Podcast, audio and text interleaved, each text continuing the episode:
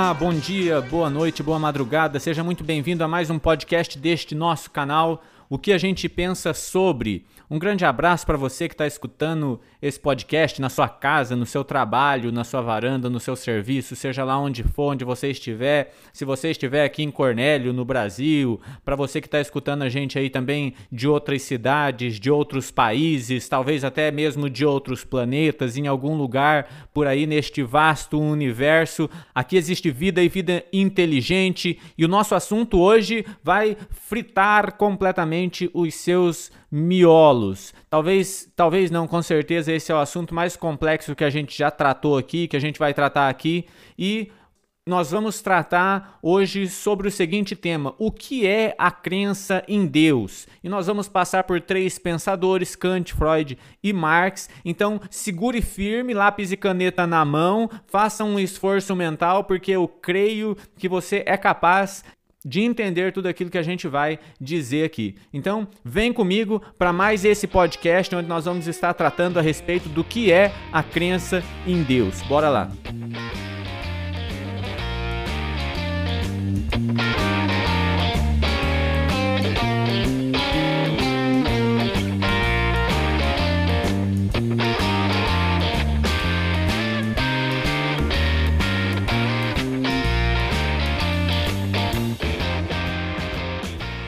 Bom, primeiro então nós precisamos aqui estabelecer algumas coisas desde o início. É lógico, mais uma vez, que quando eu vou falar a respeito de crença, principalmente a crença cristã, estas ideias não são minhas. Assim como outro podcast a gente usou um livro bacanérrimo do Timothy Kelly chamado Deus na Era Secular, neste podcast nós vamos usar aqui um livrinho muito bacana chamado Conhecimento e Crença Cristã de um filósofo chamado Alvin Plantinga. E quem é este garotinho chamado chamado Alvin Plantinga. Este garotinho já não é mais um garotinho, porque hoje ele já tem 88 anos de idade e ele trabalhou durante toda a sua vida dentro deste meio da filosofia, filosofando, pensando várias coisas, principalmente a respeito da crença cristã. Então ele trabalha com epistemologia, com metafísica, com filosofia da religião e com várias outras coisas, entre outros prêmios. Ele ganhou agora em 2017 o prêmio Templation.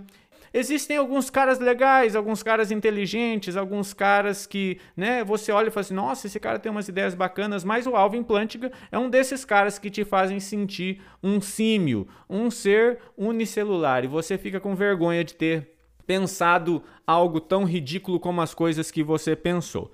Nós temos aí o principal livro, talvez, de Alvin Plantinga, seja um livro bem grandão, chamado Crença Cristã Avalizada. É um livro onde ele vai defender é, o conhecimento e a crença cristã e ele vai discutir um pouco a respeito da crença cristã. Depois que ele lançou esse livro, que era um livro bastante técnico, bastante grande, com mais de 500 páginas, ele lançou um livro menor há algum tempo atrás chamado Conhecimento e Crença Cristã, onde ele sintetizou as ideias desse seu trabalho Crença Cristã Avalizada.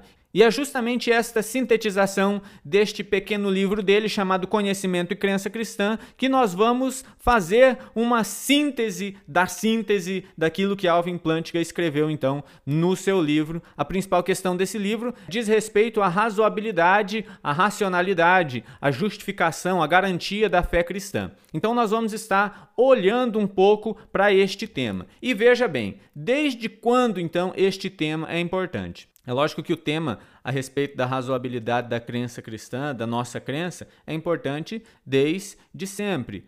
Mas este tema aumenta de importância depois do iluminismo, depois principalmente do aumento de alguns novos ateus. A gente tinha lá os quatro cavaleiros do ateísmo do século XX e nós temos hoje os quatro novos cavaleiros do ateísmo do século XXI, né? Dawkins, Hitchens, Dennett e Harris.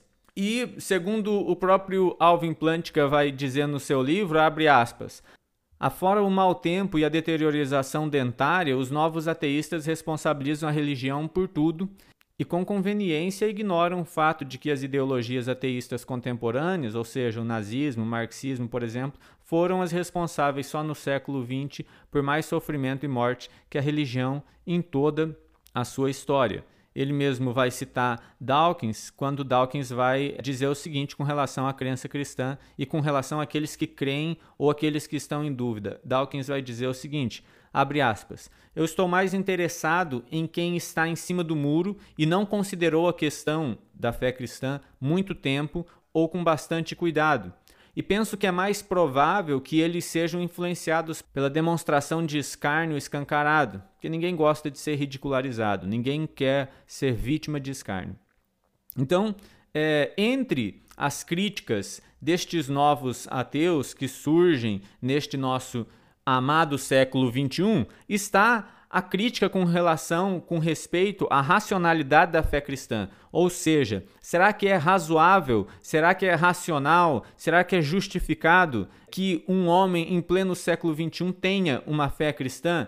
Dennett, que é também um do, desses quatro cavaleiros do ateísmo, é um filósofo e é um escritor também, ele vai dizer que, abre aspas, a faculdade de Deus é uma geringonça geradora de ficção. Então é preciso avaliar a razoabilidade da fé cristã, não apenas por causa daqueles que nos criticam com relação à nossa crença, mas para que nós mesmos, como cristãos, possamos fazer uma avaliação a respeito daquilo que nós cremos e ver se existe algum tipo de garantia, se nós temos alguma justificação ou se nós somos razoáveis por crer naquilo que cremos. Mas, porém, entretanto, todavia, nós precisamos começar do começo, porque é do começo que Alvin Plantinga vai começar a argumentar a respeito da crença cristã. E aonde começam as críticas com relação à crença cristã? Bom, a primeira crítica que nós poderíamos fazer é o seguinte: a primeira crítica não é se a crença cristã ela é racional, ou se ela é justificada, ou se ela é garantida, ou se ela é arrogante ou não, ou algo do tipo. A primeira coisa que nós poderíamos pensar com relação à crença cristã é o seguinte: será que a crença cristã pode existir? Essa é uma primeira pergunta que precisa ser respondida. Talvez você diga, é óbvio que ela pode existir porque eu sou um cristão e tenho essa crença. Tudo bem, mas algumas pessoas vão argumentar que a crença cristã, que a crença em Deus, não pode nem sequer existir. Então a primeira pergunta que nós vamos tentar responder e que Plantiga responde no seu livro, ou pelo menos tenta responder, é se é possível falar ou pensar a respeito de Deus. Por quê? Porque para alguns é impossível que exista a fé cristã. E por quê? Porque dentro da cabeça, dentro da cachola destas pessoas, Deus é a realidade última. E nós somos seres humanos e nós não somos capazes de conceber a realidade. E daí aqui nós entramos então nos argumentos do nosso querido filósofo Kant. Para aqueles então que não são iniciados na filosofia, assim como eu, então você vai ficar sabendo aí que Kant foi um filósofo bastante famoso do século XVIII, um filósofo prussiano que para muitos revolucionou a filosofia. Qual é então a ideia deste nosso querido garotinho que morre com 79 anos de idade e muitas obras publicadas? A ideia dele era de que existem dois mundos, ou seja, existe o mundo das coisas como elas são em si, das coisas reais, e existe também o mundo das coisas como as coisas são para nós. Então existem dois mundos. Existe um mundo de como as coisas são para mim, ou seja, de como eu vejo as coisas, e existe o mundo das coisas em si. E, segundo o argumento de Kant, pelo menos o que alguns entendem daquilo que ele disse, é que nós não temos acesso a como as coisas são em si. Nós não temos acesso ao mundo de como as coisas são em si. A única coisa que nós temos acesso é ao mundo de como as coisas são para nós. Então, veja bem, pensa comigo aqui. Existe no mundo de como as coisas são para nós uma característica estrutural bastante importante ou seja, as coisas para nós, elas têm nesse mundo propriedades. Ou seja, o mundo que nós enxergamos tem coisas e tem propriedades. Meu Deus, vamos tentar é, clarificar isso um pouco, explicar um pouco. Por exemplo, cavalo. Né? Quando eu olho para um cavalo, eu sei que aquilo é uma coisa. E aquela coisa chamada cavalo tem várias propriedades, ou seja, cavalos são maiores que cachorros, correm mais do que os homens, normalmente têm quatro patas. Então, existem estas coisas e estas coisas têm propriedades. As casas, algumas propriedades das casas é que elas são super caras, elas são bons lugares para se morar. Elas não se movem com facilidade, pelo menos não com tanta facilidade quanto cavalos a gente tem nesse, nesse nosso mundo das coisas que nós enxergamos, por exemplo, pistolas, que são armas e nós sabemos que elas são boas para matarem pessoas, pelo menos melhor para matarem pessoas do que algumas casas. Elas lançam projéteis a alta velocidade, elas são mais fáceis de transportar, pelo menos mais fáceis de transportar do que é, casas. Então, todo mundo, conforme nós o enxergamos, ele é um mundo que tem uma, estas características estruturais. Quais são então estas características estruturais? É que o mundo, conforme nós o conhecemos, o mundo das coisas como elas são para nós, ele é um mundo onde nós conhecemos coisas e estas coisas têm propriedades. O que Kant vai dizer? Que este mundo é o mundo que nós conhecemos, é o mundo das coisas como elas são para nós. Por quê? Porque o mundo em si, o mundo da realidade, ele não tem uma estrutura de coisas e de propriedades. Essa estrutura de coisas e propriedades é uma característica apenas do mundo como nós o enxergamos, mas não do mundo em si. Então, o mundo em si não tem uma distinção de cavalos, casas e armas e seja qualquer coisa que for. Agora, a nossa mente, ela cria estas estruturas de coisas e propriedades e então nós passamos a entender o mundo, mas não o mundo da realidade em si, mas o mundo de como as coisas são para nós. E daí nós fazemos a segunda pergunta: aonde Deus está? Deus está no mundo das coisas para nós ou Deus está no mundo das coisas em si? É óbvio que se Deus é definido como sendo a realidade última, ele está no mundo das coisas em si e não no mundo das coisas para nós. Logo, nós jamais podemos pensar a respeito de Deus. Ora, por quê?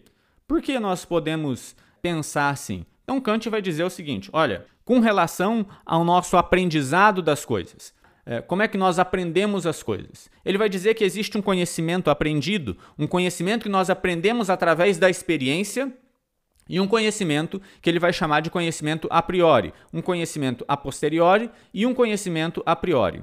Por exemplo, alguns conhecimentos nós não adquirimos através da nossa experiência com o mundo, conforme nós conhecemos, mas nós conhecemos algumas coisas a priori. Por exemplo, eu sei que nada existe antes de começar a existir, certo? Então, este meu conhecimento a respeito de que eu sei que nada existe antes de começar a existir é um conhecimento a priori. O que quer dizer isso? Eu não fiz uma pesquisa de campo para tentar encontrar algo que existe antes de começar a existir e depois que eu procurei bastante, eu simplesmente deduzi que como eu não encontrei nada no mundo que exista antes de começar a existir, então eu aprendi através da minha experiência que isso é verdade. Não, este é um conhecimento a priori. É, o conhecimento de que eu sei que todos os cavalos são animais. Este conhecimento também é um conhecimento a priori, ou seja, eu não faço uma pesquisa de campo, eu não pego uma amostra de cavalos, avalio todos os cavalos para ver se todos os cavalos são animais, e depois que eu percebo que todos os cavalos dentro da minha amostra são animais, eu então vou deduzir que eu aprendi através da experiência que é provável que todos os cavalos sejam animais. Não, estes são conhecimentos a priori. O, o, próprio Kant vai dar o exemplo de que a aritmética é um outro tipo de conhecimento a priori, ou seja, eu sei que 7 mais 5 são 12. Eu não chego a este tipo de conhecimento através da minha experiência. Agora, veja bem, qual é a característica desse meu conhecimento a priori? Segundo Kant, a característica desse meu conhecimento a priori é que nós só temos o conhecimento a priori porque a nossa mente estruturou esse conhecimento. Ou seja, todo esse conhecimento a priori que eu tenho a respeito do mundo é um conhecimento que eu criei na minha mente. Ele não tem necessariamente uma relação com o mundo das coisas em si. Ou seja, tudo aquilo que eu conheço a priori para depois, através desse meu conhecimento a priori, eu ir estruturando o meu conhecimento com relação à experiência, todo esse meu conhecimento a priori é um conhecimento que eu mesmo estruturei com a minha própria mente e que não vem da realidade do mundo em si. Pelo menos não necessariamente, entende? Então, o argumento de Kant é que nós não podemos falar a respeito de Deus e nós não podemos conhecer a Deus porque nós não sabemos, nós não podemos saber qual é a real relação que existe entre o mundo que nós criamos, entre o mundo de coisas e de características das coisas que nós estruturamos na nossa própria mente e o mundo da realidade em si. Então, este é o argumento de Kant. Nós só temos o conhecimento a priori porque a nossa mente estruturou esse conhecimento. E veja que é a partir de todo esse conhecimento a priori que nós construímos os nossos conhecimentos a posteriori. Mas esse conhecimento a priori que nós temos, ele foi criado pela nossa própria mente. Então, ele não tem uma relação necessária com o mundo em si. Agora, podemos fazer então a seguinte pergunta: por que nós precisamos simplesmente supor a incapacidade de ter um conhecimento a priori da realidade. Então, isso não é provado nos argumentos é, de, de Kant. Nós não precisamos simplesmente supor a incapacidade de ter um conhecimento a priori da realidade. Né? Por que não pode haver seres com essa capacidade? É lógico que existe essa possibilidade que Kant apresenta, de que os nossos conhecimentos a priori não tenham absolutamente nenhuma relação com a realidade em si. Mas por que nós precisamos supor isso? Por que, que nós precisamos supor que não pode haver seres humanos com essa capacidade? E por que nós precisamos supor que nós não somos esses tipos de seres? Que Deus não poderia criá-los? Né? Então, é apenas uma suposição. A probabilidade de existir seres que têm um conhecimento a priori que não se relaciona com a realidade é maior do que a probabilidade de existir seres que têm um conhecimento a priori que se relaciona com a realidade? De maneira nenhuma. Né? São só suposições que nós podemos fazer. Um outro argumento que talvez nós poderíamos colocar é o seguinte: a afirmação de que não podemos pensar nada sobre Deus é uma afirmação contraditória. Porque veja bem, quando nós falamos que nós não podemos pensar nada a respeito de Deus, nós já estamos pensando alguma coisa a respeito de Deus, que ele é um ser sobre o qual nós não podemos pensar nada. Então, veja, Alvin Plantinga vai dizer o seguinte, abre aspas, talvez existam coisas nas quais não somos capazes de pensar. Nesse caso, não podemos escolher uma dessas coisas e dizer acerca delas que não podemos pensar a respeito delas. Então, quando nós dizemos que nós não podemos pensar a respeito de Deus, nós já estamos pensando algo a respeito de Deus. Então, o argumento é contraditório. Né? Talvez um último argumento para aqueles que ainda insistem em seguir Kant e dizer que não existe uma relação necessária entre o mundo das coisas que nós conhecemos para nós e o mundo das coisas em si, é que essa pessoa precisa parar de ser maluca, né? É, esse é um tipo de, de filosofia que alguns vão chamar de idealismo forte, e se você quer conhecer um pouco mais a respeito disso, leia Introdução à Filosofia Cristã, principalmente a parte onde ele vai falar a respeito da possibilidade de conhecer a realidade. Né? Então, essa pessoa precisa, sei lá, bater a cabeça em uma árvore, ser atropelado por alguém, para então assim adquirir esta certeza de que nós podemos sim experimentar a realidade do mundo. Né? Então, nós vamos aqui concluir brevemente, lógico, se você quer se aprofundar um pouco mais nessa questão, é, dê uma olhada em outros livros, principalmente Introdução à Filosofia Cristã, onde ele vai tratar um, um, capítulo específico justamente sobre esse tema, a respeito da nossa mente, como a nossa mente pode ter acesso ao mundo real, e, e ele vai mostrar vários pontos de vista e, e aquele que melhor se encaixa dentro do cristianismo. Então, nós vamos concluir aqui brevemente que é possível pensar sobre Deus e, consequentemente, sobre os seus atributos e sobre os seus feitos. Então, nós vamos partir do pressuposto, uma vez que nós demos um, uma pequena olhada com relação aos argumentos de Kant, nós vimos que nós não precisamos necessariamente assumir os seus pressupostos, nós vamos partir do pressuposto que a crença cristã é sim possível. Agora, qual é a questão então?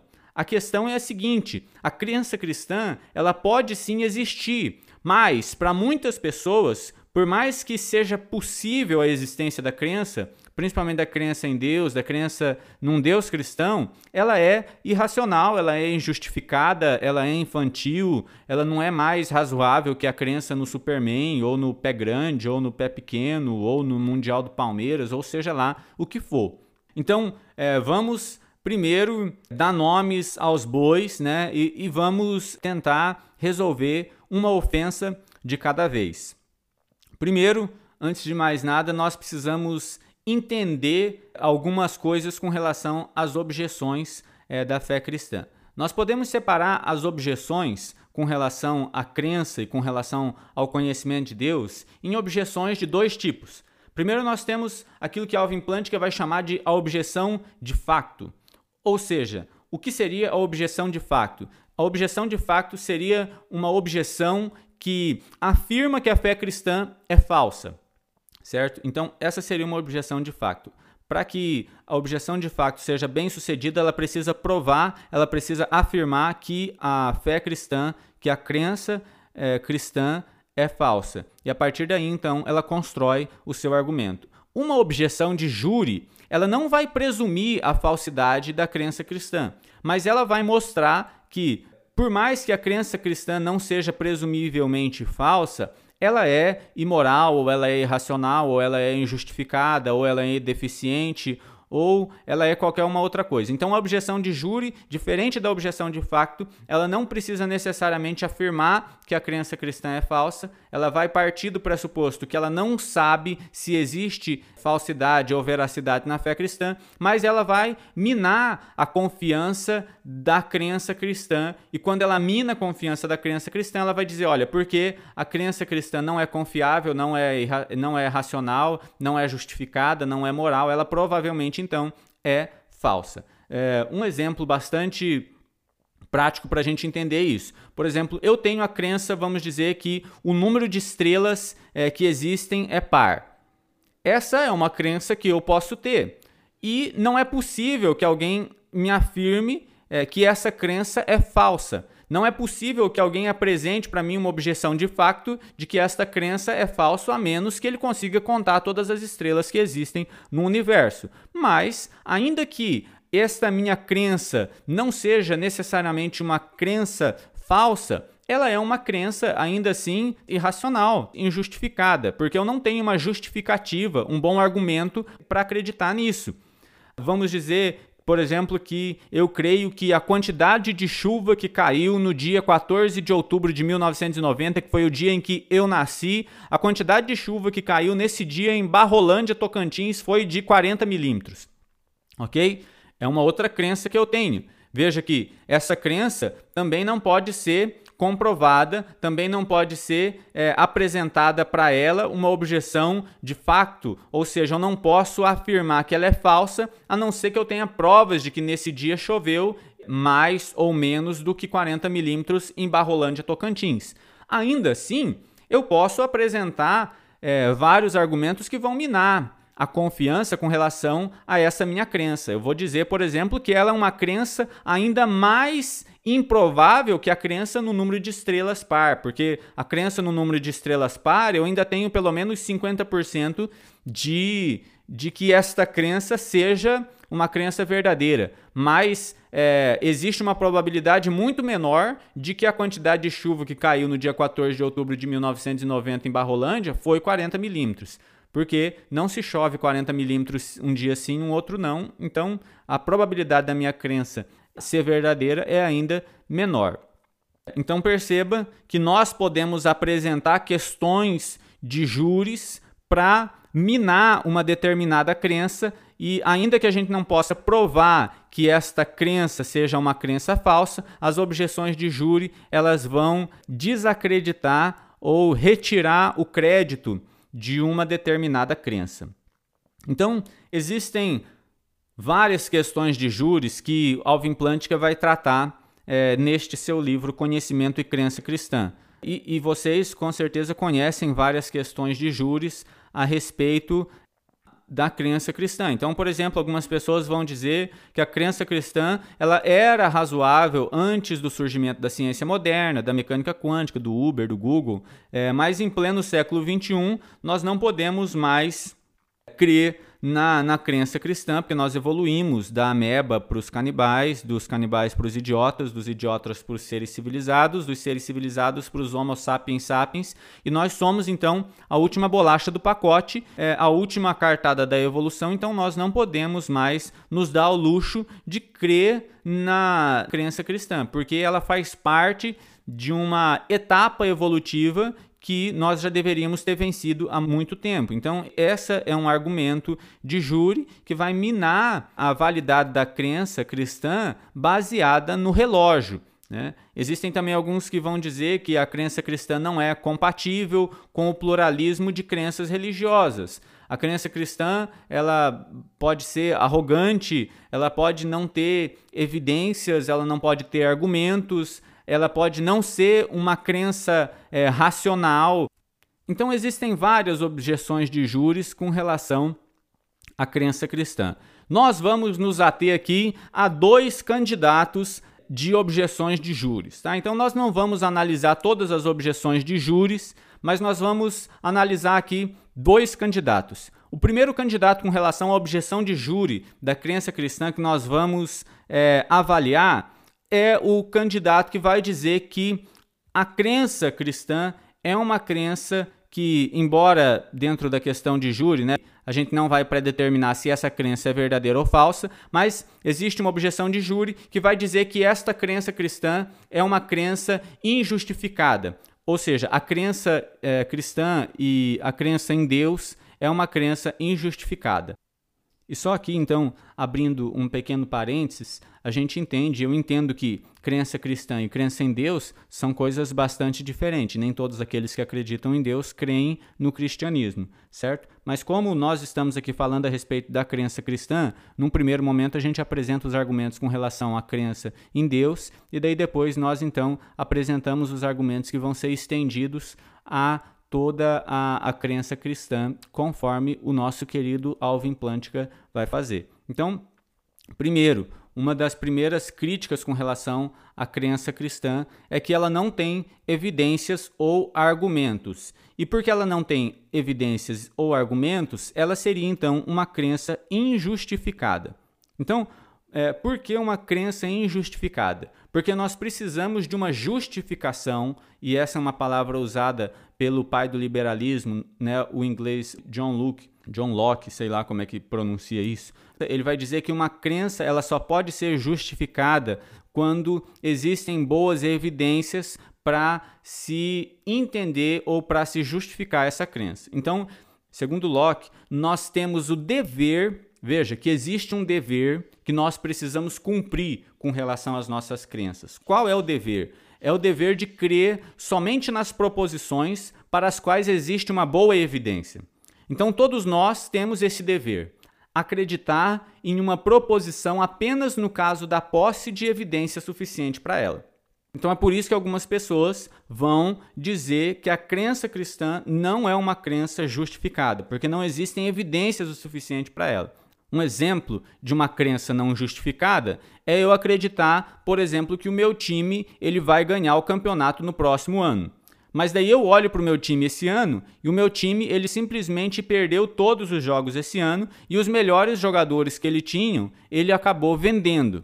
Né? Então eu acredito que o meu time irá ganhar o campeonato no próximo ano. Pode ser que esta crença seja uma crença verdadeira? Sim, Pode ser, pode ser que ela seja verdadeira, mas ainda assim ela não é justificada, ela não é justificável porque eu não tenho bons argumentos para afirmar esse tipo de crença, certo? Então a primeira, a primeira objeção de júri, a crença cristã é injustificada. E nós precisamos então voltar um pouco no tempo é, e entender um pouco aquilo que significa o fundacionalismo clássico. O que seria então o fundacionalismo clássico? O fundacionalismo clássico ele vai se deparar com o seguinte problema, que não é possível existir evidência para tudo aquilo que se acredita. Pelo menos não é possível existir uma evidência proposicional, ou seja, baseada em outras proposições tomadas por verdadeiras. Né? Então, não é possível que eu exija evidências para todas as coisas em que eu acredito. Depois que o fundacionalismo clássico vai se deparar com esse problema, ele vai dizer o seguinte: algumas crenças elas não podem seguir essa regra. Por que elas não podem seguir essa regra? Simplesmente porque, se todas as crenças seguirem essa regra, nós não vamos conseguir crer em absolutamente nada e todo o nosso conhecimento vai ser injustificável. É óbvio, certo? Ok, né? Até aqui todos nós combinamos. Então, o que o fundacionalismo clássico vai afirmar? Ele vai afirmar que algumas crenças elas não podem ou elas não precisam seguir esta regra. E qual é a regra? Quando a gente está falando aqui da regra, é a regra de que todas as crenças, para serem justificadas, precisam apresentar evidência proposicional suficiente. Então, algumas crenças não vão precisar entrar nesta regra. Quais seriam essas crenças? Para o fundacionalismo clássico, as crenças básicas, as nossas crenças básicas não vão entrar nesse tipo de regra. As crenças básicas seriam o quê? Seriam crenças incorrigíveis ou crenças autoevidentes. Então, por exemplo, se eu chego para alguém e digo o seguinte: olha, eu tô com muita dor no meu corpo.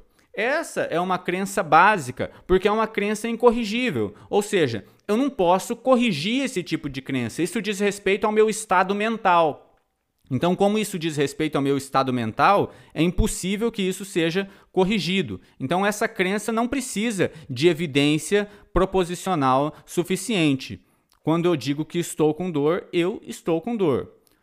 Um exemplo de crença autoevidente seria é, as crenças lógicas ou a matemática, por exemplo, 2 mais 2 é igual a 4. Ou uma caneta que escreve somente preto não pode escrever azul são crenças que são evidentes em si mesmo, ou seja, o próprio enunciado dessas crenças já trazem junto com ele a evidência o suficiente para que nós possamos crer nelas. Então, o que o fundacionalismo clássico vai afirmar é que todas estas crenças básicas, elas estão na base, lógico, né, óbvio, do nosso conhecimento. E tudo aquilo que nós construímos de conhecimento deve ser construído a partir destas crenças básicas.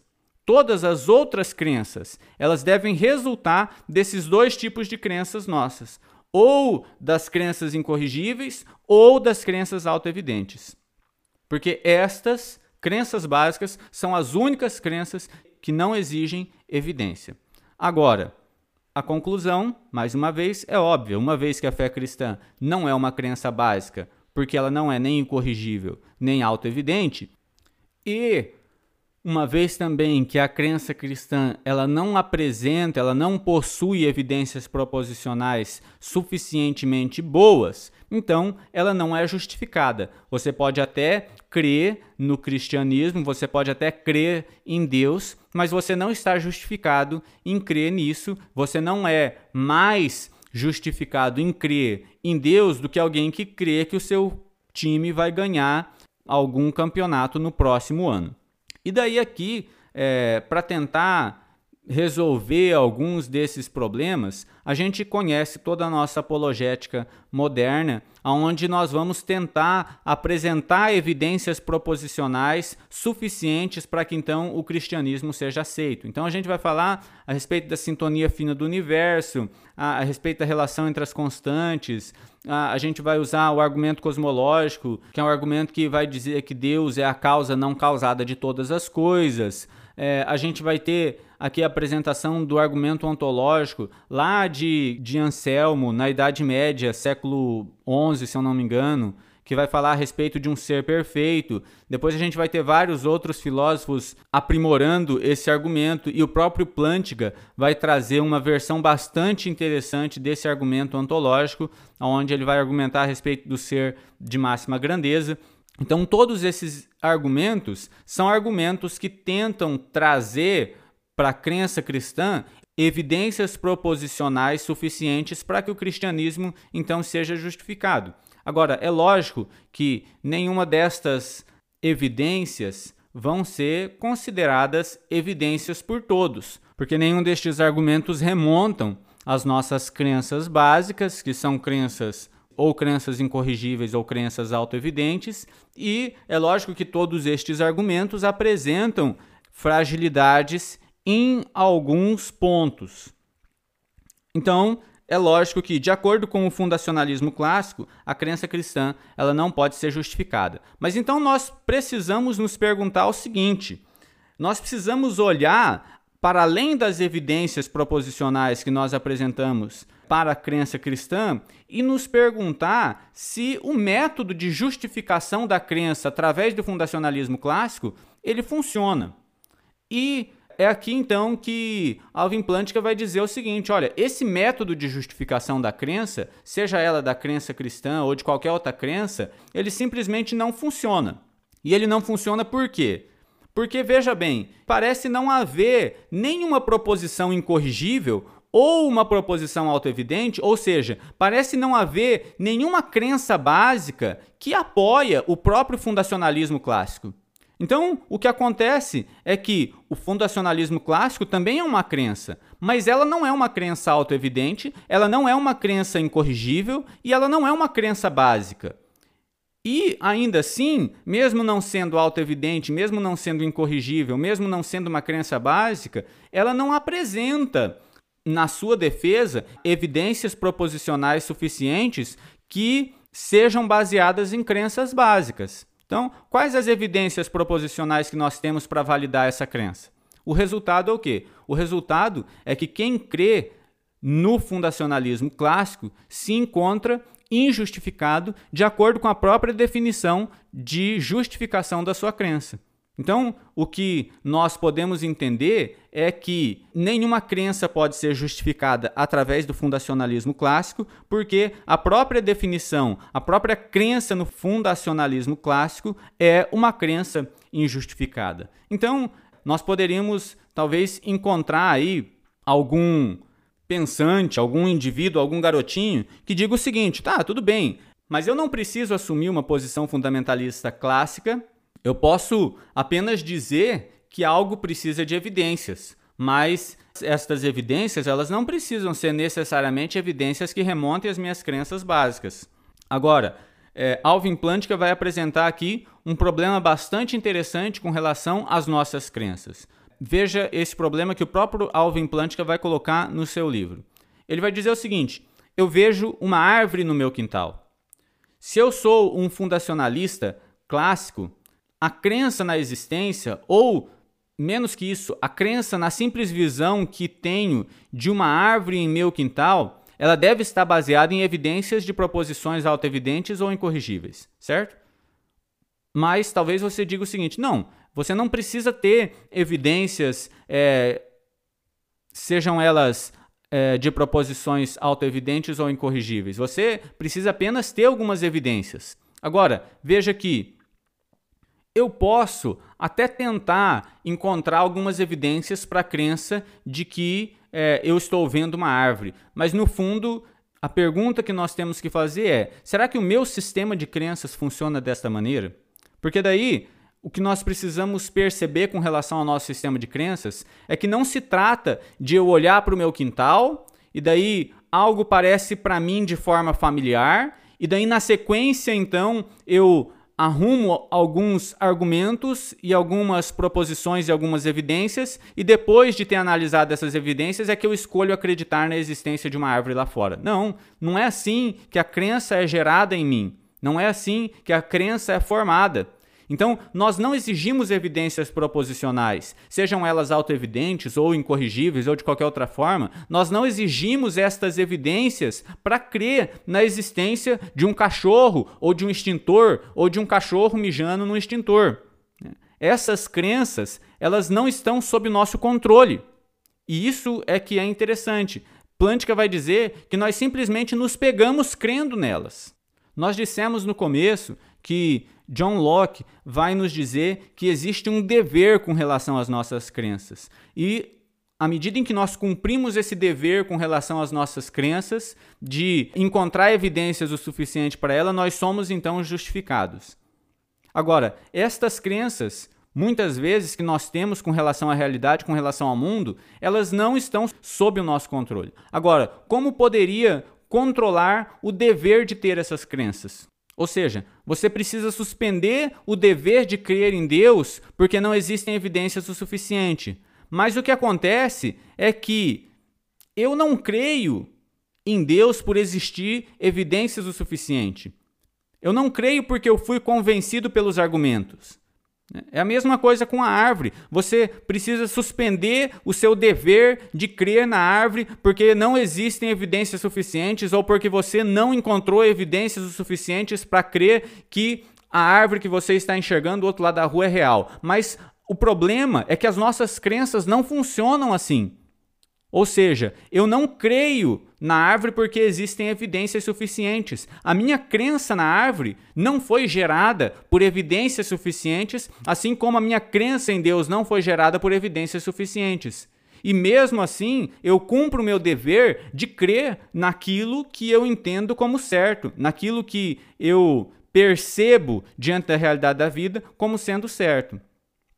Eu não acumulo evidências e depois decido no que vou acreditar. Para a grande maioria das coisas que nós acreditamos, o nosso sistema de crenças não funciona assim.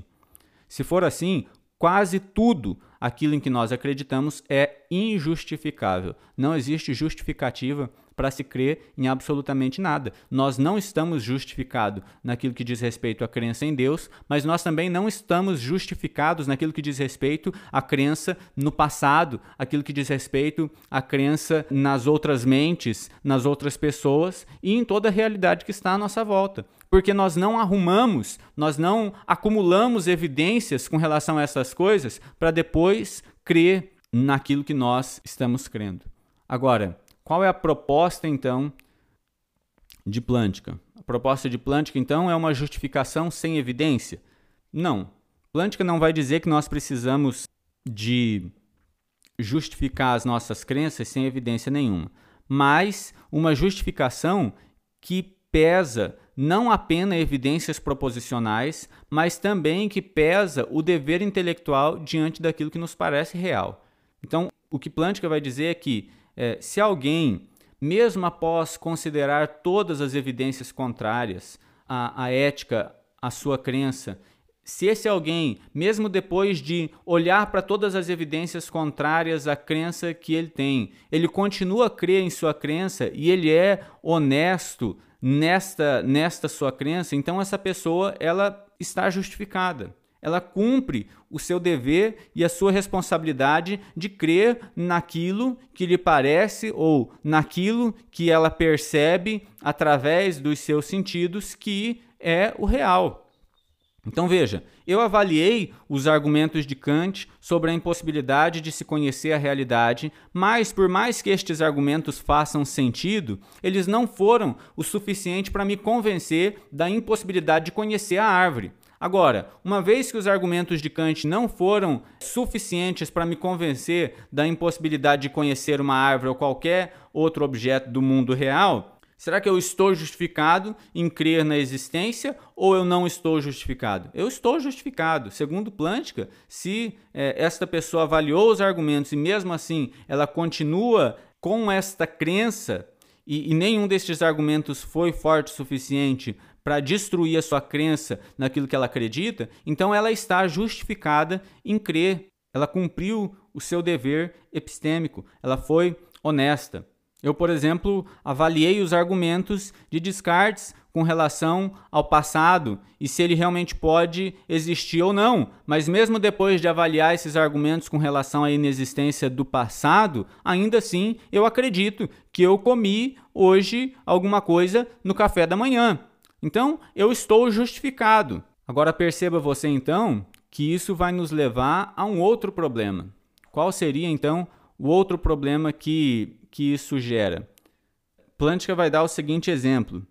Existe aí, existia um paciente do hospital psiquiátrico de Pine Rest Christian em, em Michigan. E esse paciente, ele cria que ele havia inventado uma nova forma de reprodução humana. E ele chamava esse tipo de reprodução de reprodução rotacional. Então, qual era a crença que ele tinha?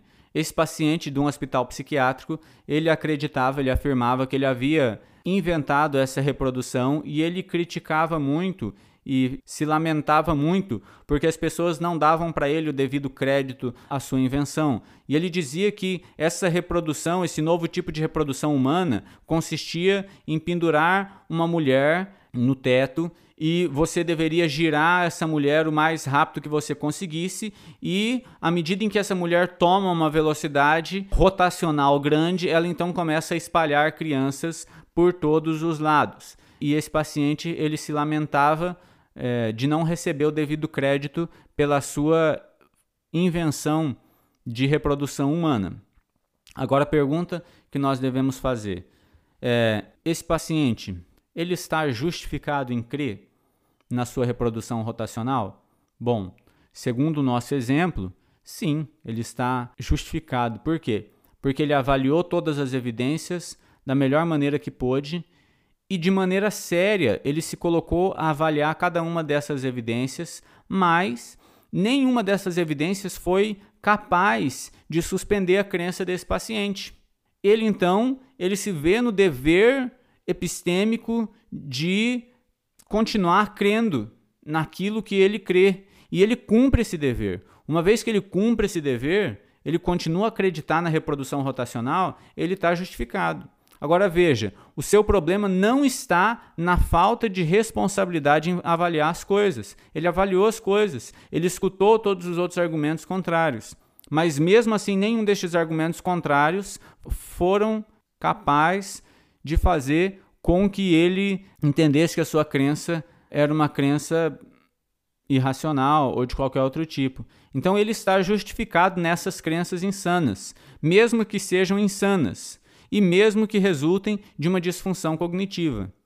Então nós percebemos que aqui um outro problema aparece, né? porque não é simplesmente necessário que uma crença seja justificada. De acordo com os nossos as nossas definições, uma crença pode ser sim justificada e ainda ser uma crença insana. É lógico que nós concluímos até aqui que uma crença não precisa ser necessariamente justificada somente a partir de evidências proposicionais. Nós podemos e nós devemos entender que as crenças que nós temos devem ser justificadas a partir de outros métodos. Mas quando nós abrimos esse leque, nós podemos justificar também crenças completamente bizarras, como a crença desse paciente no hospital psiquiátrico. Então, qual que era o problema dele? Um outro problema aparece que, ainda que as crenças sejam justificadas, ainda assim elas podem ser crenças irracionais. Ou seja, essas crenças e a crença cristã, então, por mais que ela seja uma crença justificada, ela pode ser uma crença completamente irracional, assim como a crença do paciente que cria na reprodução rotacional. Então, a crença cristã, ela pode ser fruto de uma alucinação ou de uma disfunção cognitiva. Nós podemos não ser é, idiotas, né, no sentido de não cumprir o nosso dever epistêmico, mas ainda assim nós podemos ser é, pessoas loucas, irracionais, que não usam da racionalidade ou que têm alguma disfunção cognitiva. E daí então nós entramos aqui na nossa segunda objeção de júri, que seria uma objeção de júri de que a crença cristã, embora ela possa ser justificada, ainda assim ela é uma crença irracional é óbvio que a gente enxerga que existe algo de errado com a estrutura de crenças de um homem que crê em uma reprodução rotacional, como seria o caso daquele, daquele rapaz no hospital psiquiátrico. Alguns vão afirmar que, da mesma maneira como a estrutura de crenças não funciona da maneira adequada naquele rapaz do hospital psiquiátrico, da mesma maneira a estrutura de crenças daqueles que creem em Deus ou daqueles que creem em toda a panóplia da crença cristã também sofre alguma disfunção. Mas então vejamos, é, essa ideia de racionalidade ou de irracionalidade é uma ideia muito antiga, que já vem sendo discutida há muito tempo. Aristóteles ele vai dizer justamente que aquilo que nos separa dos outros animais, aquilo que nos distingue de todos os outros animais, é justamente o fato de sermos racionais de sermos pessoas que vão usar da razão. O que acontece então é que quando existem problemas na nossa razão, esses problemas vão produzir crenças bizarras. Eu estou, por exemplo, preparando um podcast. Eu percebo que a chuva lá fora não para de cair, né? Percebe-se que a minha razão está num juízo normal. Mas se eu estou preparando um podcast e eu percebo que a minha sala não para de subir, então existe algo errado na minha crença, porque a minha crença já não é mais uma crença racional. Então nós precisamos definir o que seria uma crença racional. Uma crença racional seria uma crença formada por uma pessoa cujos poderes cognitivos estão funcionando com propriedade. Então aqui nós temos é, uma objeção de júri mais desafiadora, a objeção de júri de que a crença cristã é irracional. E essa objeção de júri, então, que é a objeção de júri de que a fé cristã é uma fé irracional, de que a crença cristã é uma crença irracional, ela vai ser apresentada por dois grandes pensadores do século XX, pelo menos. É, um deles é Marx e outro deles é Sigmund Freud. E é a respeito dessas duas objeções com relação à crença cristã que nós vamos tratar. É, Marx e Freud são personagens bem conhecidos do século XX. É, junto com Nietzsche, eles vão ser considerados aquilo que Paul Ricoeur vai chamar de os mestres da suspeita. E eles vão ser os mestres da suspeita justamente porque eles vão suspeitar de todas as ilusões da consciência humana. Então Marx, Freud e Nietzsche, eles vão suspeitar da, das nossas ilusões da nossa consciência e de como essas ilusões muitas vezes se assemelham à realidade, nos enganam com relação à realidade. Então, nós vamos olhar aqui para duas formas diferentes de se argumentar que a crença cristã é uma crença que, embora possa ser justificada é uma crença ainda assim irracional. Bom, vamos dar uma olhada primeiro naquilo que Marx é, iria dizer com relação à crença cristã. A ideia de Marx com relação à crença cristã é que existe um problema externo, existe um problema social, e esse problema externo, esse problema social, ele nos impede de enxergarmos o mundo como ele realmente é. Então, este problema externo ao homem gera dentro do homem, dentro do próprio funcionamento cognitivo do homem, uma disfunção. Seria uma falta de saúde mental. Então, existe uma disfunção social no mundo e essa disfunção social resulta em uma disfunção cognitiva. Então, os nossos poderes cognitivos, a, a, o nosso mecanismo de geração de crenças, de entendimento da realidade, eles não vão funcionar como eles deveriam porque nós estamos imersos em um ambiente disfuncional. Então, à medida em que esse ambiente disfuncional for sendo é, recuperado, for sendo tratado, então o homem vai ter mais uma vez o poder, o poder de ter as suas capacidades cognitivas em pleno funcionamento ele vai dizer que é, se os nossos poderes cognitivos funcionassem do mesmo modo ou de modo semelhante ao aparelho cognitivo, ao equipamento cognitivo dele, então o crente não se encontraria sobre o encanto dessa ilusão que é a crença em Deus e, mais propriamente dito, a crença no cristianismo. Só para a gente escutar um pouco daquilo que o próprio Marx diz, em uma das críticas que ele faz à filosofia do direito de Hegel e, e ele usa né, para construir a sua filosofia é, muito daquilo que Hegel vai usar, a dialética de Hegel. Então, em uma das suas críticas, ele vai dizer justamente o seguinte: a base da crítica irreligiosa é que o homem faz a religião e não que a religião faz o homem. Né? Ou seja, então, é, a religião é um produto do homem e não o homem um produto da religião. Então, em outras palavras, ele continua dizendo: a religião é a autoconsciência e o sentimento próprio do homem que ainda não se encontrou, ou, tendo se encontrado, se perdeu mais uma vez. Contudo, o homem não é um ser abstrato instalado fora do mundo.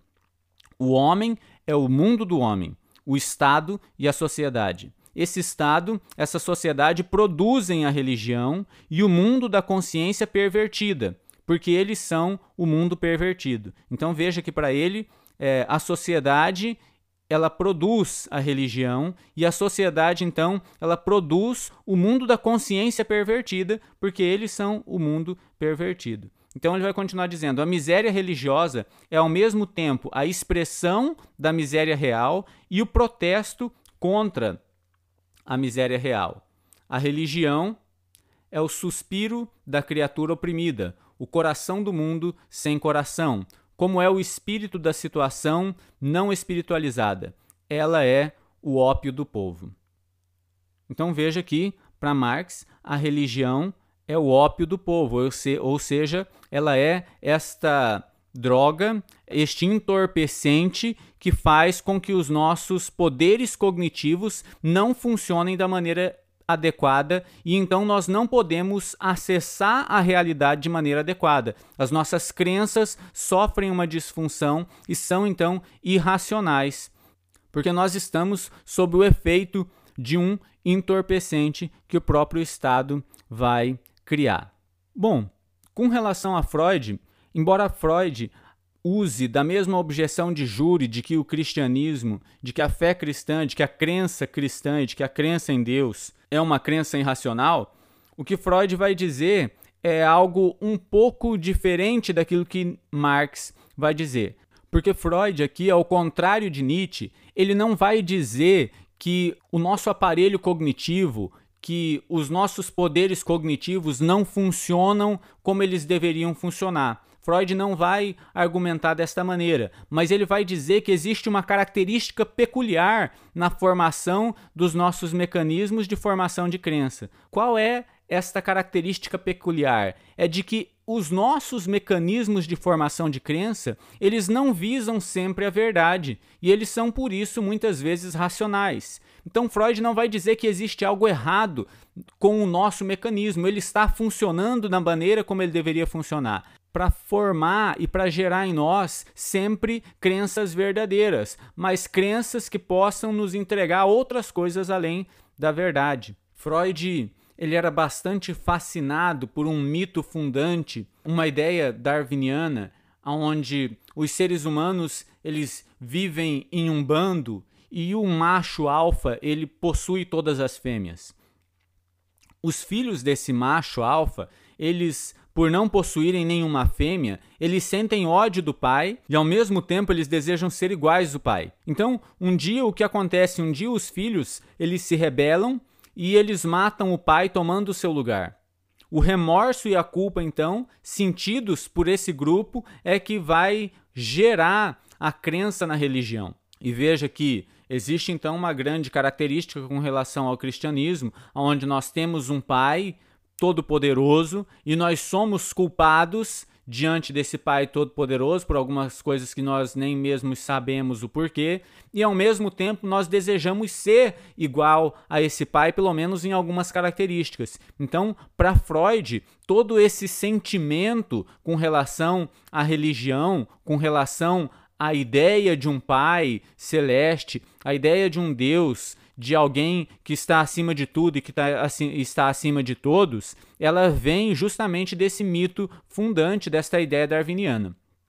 Então, segundo Freud, por que esta crença foi gerada? Esta crença foi gerada porque o nosso mecanismo de geração de crenças, ele não visa a verdade, mas a anulação da culpa e do remorso que estão na origem da nossa própria espécie. Então, olha, apenas para que a gente possa escutar um pouco do próprio Freud, em um livrinho bem pequeno chamado Futuro de uma Ilusão, Freud vai escrever o seguinte trecho: Essas, as crenças religiosas, são apresentadas como doutrinas não são produtos da experiência ou resultados do pensamento, são ilusões, realizações dos mais antigos, fortes e persistentes desejos da humanidade. O segredo da força das crenças religiosas consiste na força desses desejos.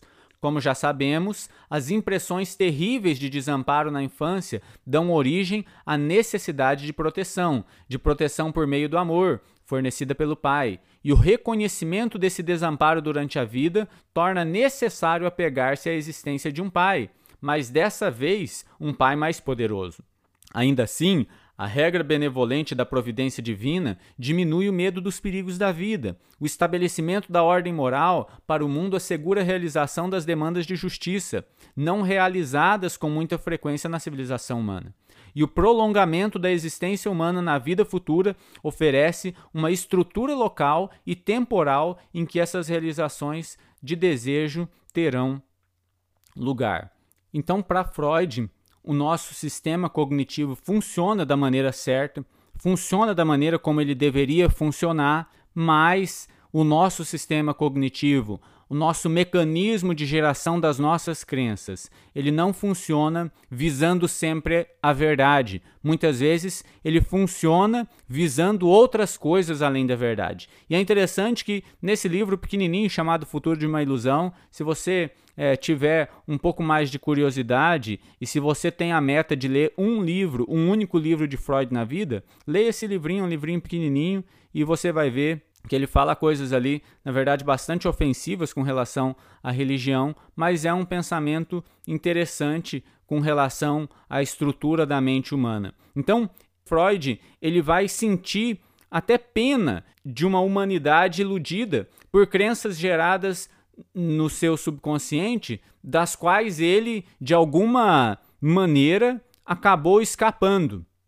E ele vai lamentar toda esta, humanidade iludida, dizendo o seguinte, abre aspas, tudo se torna tão claramente infantil e alheio à realidade que é doloroso para uma pessoa de atitude humanitária em relação à humanidade pensar que a grande maioria dos mortais jamais será capaz de superar essa perspectiva de vida. Então, Freud, segundo ele, conseguiu escapar desse mecanismo de geração de crenças que visam a satisfação e o desejo, e então ele tem apenas a parte do mecanismo de geração de crenças que visa, no caso dele, a verdade. E ele então lamenta pelas pessoas que não conseguem superar e que não conseguem suprimir este mecanismo de crenças que não visa a verdade. Então, esta é a ideia de Freud. A ideia de Freud é de que os nossos mecanismos de geração de crenças, seja lá o que isso for, eles podem nem sempre gerar crenças racionais, porque nem sempre eles visam a verdade. Muitas vezes eles podem visar a contribuição para a sobrevivência, e está aqui, é, talvez, um dos grandes argumentos de Plântica com relação ao naturalismo, quando ele vai dizer que, segundo o naturalismo, o objetivo de toda a evolução é a sobrevivência da espécie e o objetivo da evolução nunca foi o encontro da verdade. Então, nós, como seres que são resultados de um processo evolutivo que visa a sobrevivência, os nossos mecanismos de crenças também deveriam ser mecanismos de crenças que visam a sobrevivência e não a verdade em si, né?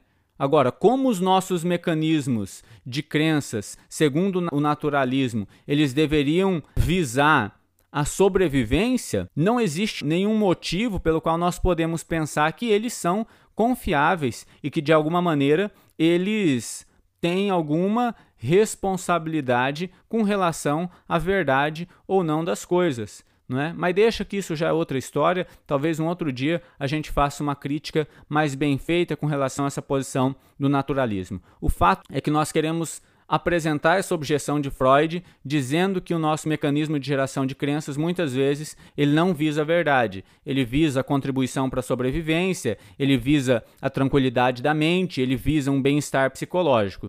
Ou seja, isso é muitas vezes fácil de se identificar por exemplo, um homem recebe um diagnóstico, ele pode gerar uma crença de que ele vai sobreviver e ele pode ter uma expectativa de sobrevivência que excede uma expectativa racional. Por quê? Porque a crença que ele gera dentro dele não visa a verdade, mas o conforto.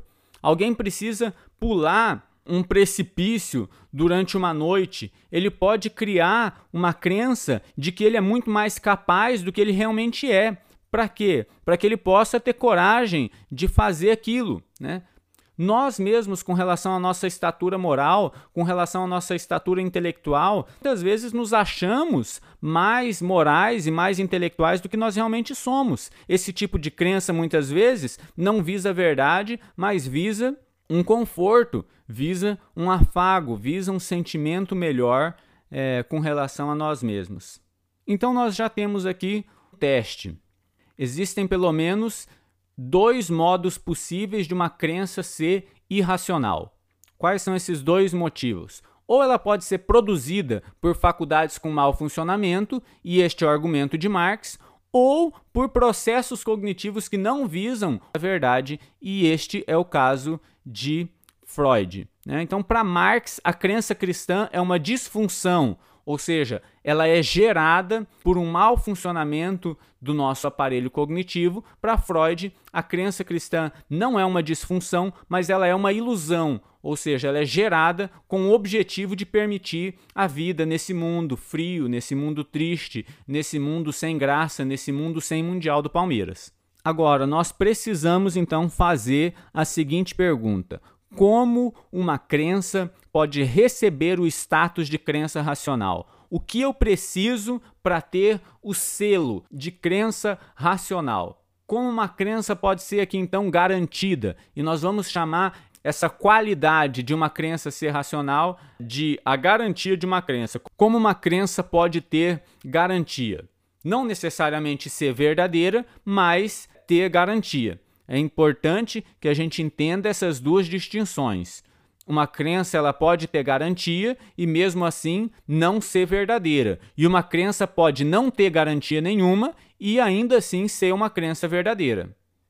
Então, Plantinga vai colocar aqui algumas condições que ele acredita serem necessárias para que uma crença realmente é, receba o status de crença racional, ou seja, para que uma crença possa ser garantida. Para Plântiga, uma crença tem garantia para uma pessoa S apenas se essa crença for produzida nesta pessoa S mediante faculdades cognitivas em pleno funcionamento, e esta é a primeira, a, a primeira condição, ou seja, em pleno funcionamento, quer dizer, não sujeitas a disfunções, no ambiente cognitivo adequado para as faculdades cognitivas de S, e essa é a segunda condição, de acordo com o projeto de design que visa com sucesso a verdade. E essas seriam então a terceira e a quarta condição. Simples, né? Bacana, todo mundo entendeu, vamos embora para casa. Não, não é tão simples assim. Vamos tentar é, explicar um pouco mais quais são as condições que nós, pelo menos que Plantiga vai colocar para que uma crença seja então considerada uma crença racional. A primeira condição então seria que para que uma crença seja racional, ela precisa ser gerada por faculdades cognitivas em pleno funcionamento, certo? Então, em pleno funcionamento. E daí nós vamos entender o seguinte: nós sabemos que todos os nossos órgãos eles devem funcionar de acordo com um projeto de design. Então veja bem, um, um coração humano ele bate a uma média de 60 BPMs quando nós estamos é, parados, sem uma atividade física. Quando nós começamos a fazer uma atividade física, esse nosso coração ele pode subir para uma média de aí 160, uma média de 160 BPMs, certo? Então, o nosso coração funciona de acordo com um projeto de design. Um coração de um pato, por exemplo, ele é diferente de um coração humano. Então, para um, um pato, 160 BPMs seria um batimento normal se ele não estivesse fazendo nenhuma atividade física. Então, para a gente dizer que algo está funcionando normalmente, ele precisa estar funcionando normalmente dentro de um projeto, dentro do projeto dele. E aqui, é, apenas assim, para a gente entender, quando nós dizemos projetos, nós não precisamos necessariamente deduzir um projetista consciente ok? Então nós não estamos querendo aqui pelo menos num primeiro momento, inferir ou deduzir a respeito disso, que então, ah, então, ah, já que o nosso, a nossa mente funciona dentro de um projeto, o nosso corpo funciona dentro de um projeto, então existe um projetista consciente, então nós descobrimos que Deus existe, pronto, é, encerra o podcast, vamos tomar café. Não, por enquanto nós não estamos deduzindo nada disso esse projeto de design ele pode ser projetado pelo processo evolutivo, mas ele tem um projeto de design específico. O que nós vamos então deduzir aqui é que as nossas faculdades cognitivas elas são como os nossos outros órgãos, ou seja, elas também devem funcionar e estar em pleno funcionamento dentro de um design específico. Porque se essa primeira condição não for cumprida, ou seja, se elas não funcionarem de maneira própria, de acordo com o design, então nenhuma crença pode ser garantida. Elas simplesmente geram crenças aleatórias sem nenhum design e sem nenhum projeto, então nós simplesmente não podemos garantir absolutamente nada daquilo que nós cremos. Mas, se por um lado nós temos esta primeira condição, a crença S, para ela ser é, racional, ela precisa ser produzida mediante uma faculdade cognitiva em pleno funcionamento, uma segunda condição é que esta faculdade cognitiva em pleno funcionamento, ela tem que estar imersa no ambiente cognitivo adequado para que a nossa faculdade cognitiva gere essa crença. O que, que eu quero dizer com isso e o que, que na verdade Plântica quer dizer com isso? Ele quer dizer que o nosso corpo é projetado para funcionar de uma maneira específica, mas para funcionar de uma maneira específica em um ambiente específico.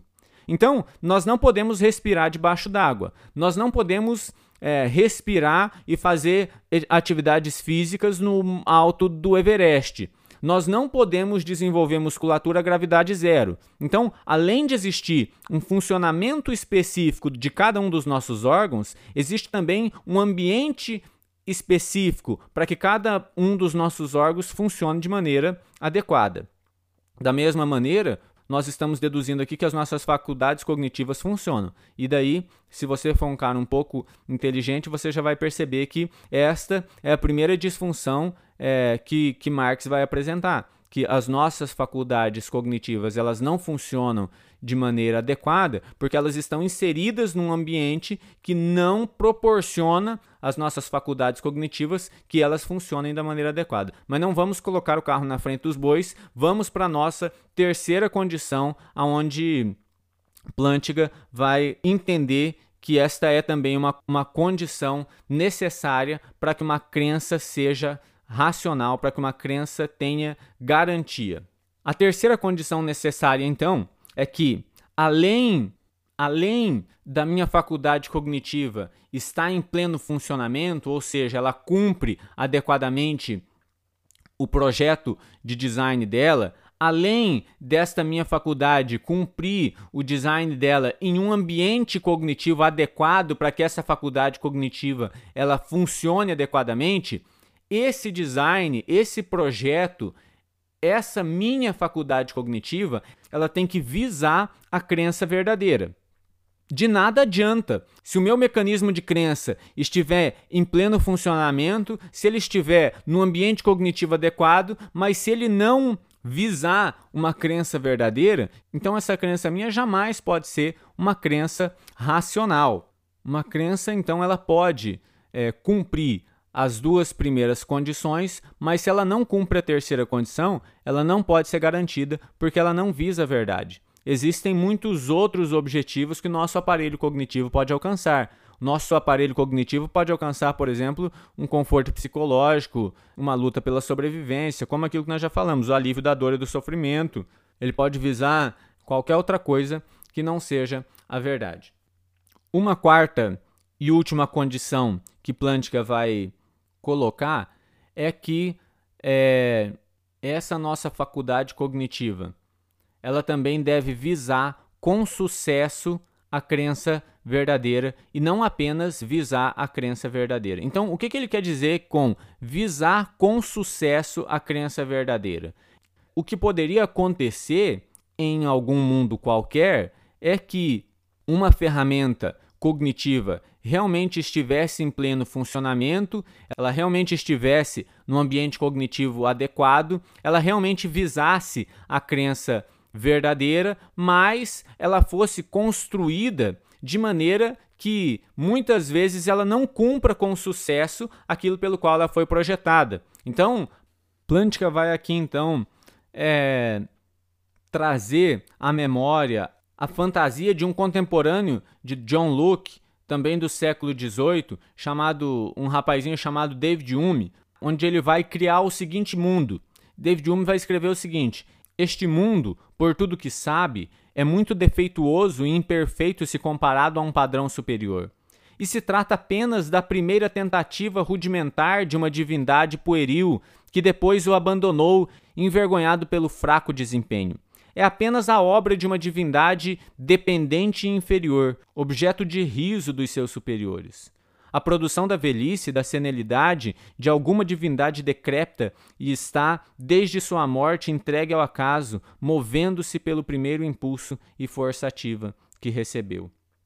Então, a fantasia de David Hume aqui é a fantasia de um de uma jovem divindade incompetente que cria um mundo e na sua imaturidade e na sua incompetência, ela acaba criando seres que, em alguns casos, mesmo no pleno funcionamento das faculdades de, destes seres, em um ambiente cognitivo adequado, eles simplesmente acabam criando crenças absurdas. Então, é necessário que as nossas faculdades elas não apenas visem uma crença verdadeira, mas elas visem com sucesso uma crença verdadeira. Uma vez então que estas quatro condições foram satisfeitas, então uma crença produzida por uma ferramenta deste tipo, ela pode ser sim considerada uma crença racional. Bom, voltemos então agora para as objeções de Marx e de Freud. Você já deve ter percebido, se você é um rapaz é, perspicaz, que é, para Marx a primeira e a segunda exigências não são cumpridas naquilo que diz respeito à crença e ao conhecimento cristão. Ou seja, o ser humano ele não vive em um ambiente cognitivo adequado. Isso esse ambiente cognitivo inadequado, ele prejudica o pleno funcionamento de suas faculdades cognitivas. Então, a religião é o ópio do povo neste sentido. Ela entorpece os sentidos e ela entorpece a nossa ferramenta de geração de crenças, de tal forma que esta ferramenta acabe gerando crenças que são absurdas. Para Freud, embora a primeira e a segunda condição sejam, estejam satisfeitas, ou seja, a nossa crença tem um design específico e a nossa crença funciona dentro de um ambiente específico, para Freud é a terceira exigência aqui que não é cumprida.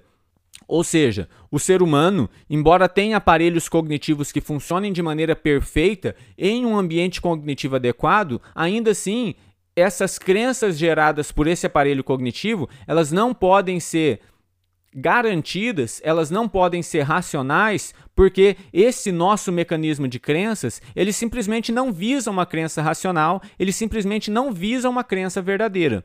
Então, não existe garantia para as crenças cristãs, nem para Freud, nem para Marx, porque estas crenças não cumprem estas exigências que, segundo o nosso querido Plantinga, ele vai é, colocar como exigências necessárias para que uma crença seja considerada racional. É óbvio aqui né, que tanto Freud quanto Marx eles não estruturaram uma série de condições para uma crença ser racional, assim como Plantinga fez.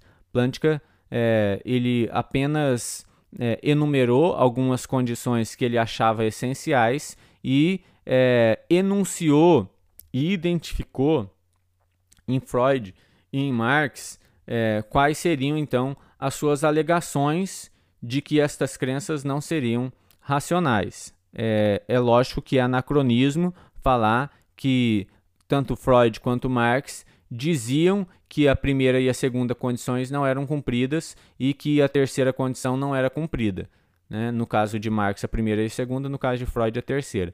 É, é lógico que isso é anacronismo, porque Freud e Marx vêm antes de, de Plântica. Mas eu espero que vocês tenham entendido aquilo que é, Plântica vai fazer para argumentar com relação a essas objeções de júri que nós estamos vendo de que a crença cristã não é uma crença racional.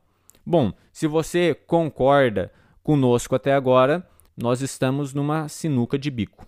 E é justamente nesta sinuca de bico que Alvin Plantinga vai propor um modelo de validação da crença cristã, que é um modelo de validação que ele entende que é um modelo de validação baseado tanto em Tomás de Aquino quanto em Calvino. Né? Tomás de Aquino, para aqueles que não estão familiarizados com este garotinho, é um teólogo, um frade católico italiano da ordem dos pregadores, é, que viveu na Idade Médica, no período da escolástica, no século XIII, e ele é considerado até hoje por muitos, talvez, o maior de todos os teólogos do cristianismo.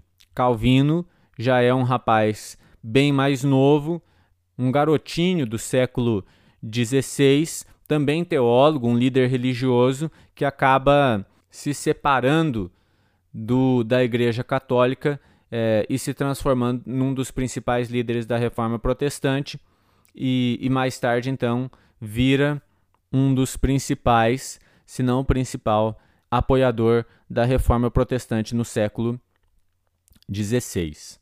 Bom, então, aqui, qual seria o modelo que Plântica propõe para uma validação da crença cristã?